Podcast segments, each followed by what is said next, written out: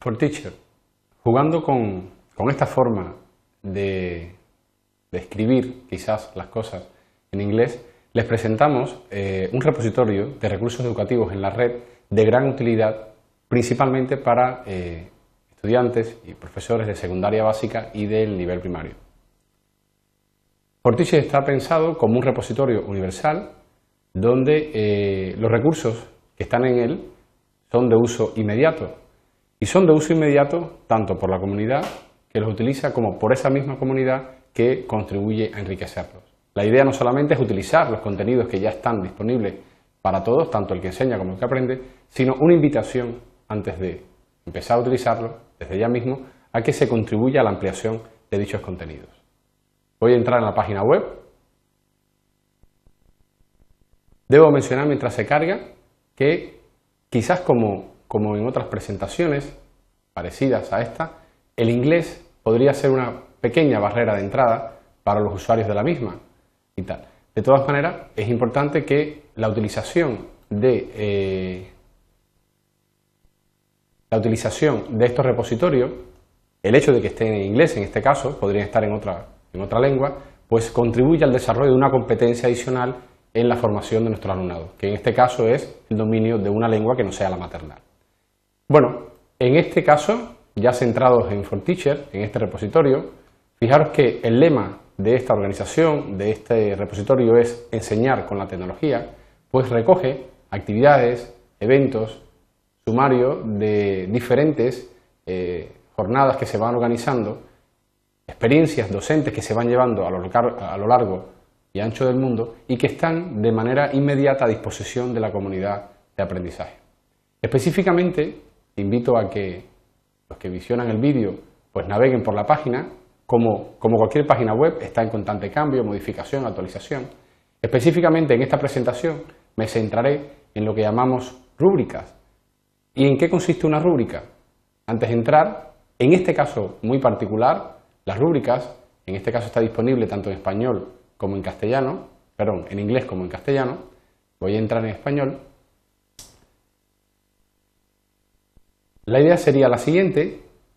Imaginaros que yo tengo un alumno que tiene que entregar un trabajo, que tiene que preparar una presentación, que tiene que hacer un informe laboratorio, que tiene que escribir una memoria, resumen sobre una determinada actividad. Evidentemente, como profesor, como parte de la asignatura, todos estos aspectos deben quedar claros quizás el primer día, en la primera sesión de presentación del profesor y de los contenidos que se van a analizar como forma de trabajar. De todas maneras, por ejemplo, Vamos a suponer,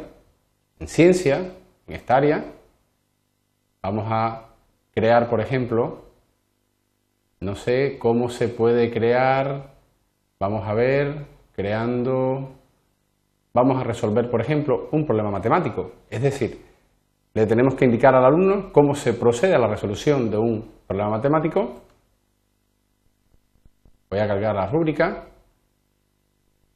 Por ejemplo, esta sería la forma básica de trabajo. Vamos a resolver en el caso de la ciencia, en el caso de las matemáticas, pues un problema. Si yo despliego, por ejemplo, la parte de los conceptos, o la parte del razonamiento, o por ejemplo la explicación que se hace o la comprobación de los resultados, es decir, yo voy a realizar un determinado trabajo, en ese trabajo voy a analizar la resolución de un problema matemático, pues yo le podría decir al alumno que en esa resolución tendrá cuatro puntos, por ejemplo, en el caso de nuestro sistema educativo, quizás 10 sería la máxima calificación, o si pensamos que este aspecto es quizás el de menos valor, entonces 5 para aprobar el trabajo. Por ejemplo, si desarrolla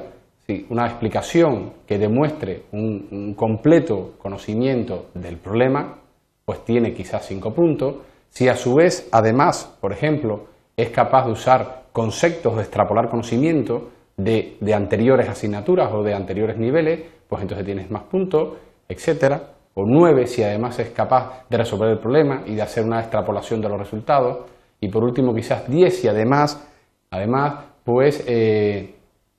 se establecen pues relaciones con, con otras asignaturas, con otras materias. En definitiva, lo que quiero mostrar es que usando las rúbricas de este repositorio llamado For Teacher, podemos quizás hacer uso de información que ya ha, estado, ha sido creada por otros profesores, como por ejemplo, en el caso de la resolución de conceptos, de, por ejemplo, en este caso de problemas matemáticos, eh, aspectos como quizás la propia enunciación de conceptos, el razonamiento, la, por ejemplo, que ha trabajado con otros alumnos, etc. De esa forma yo puedo perfectamente crear una especie de, referencia que le indique al alumno qué es, lo que tiene que qué es lo que tiene que tener en cuenta cuando, en este caso, desarrolla una, la resolución de un problema matemático.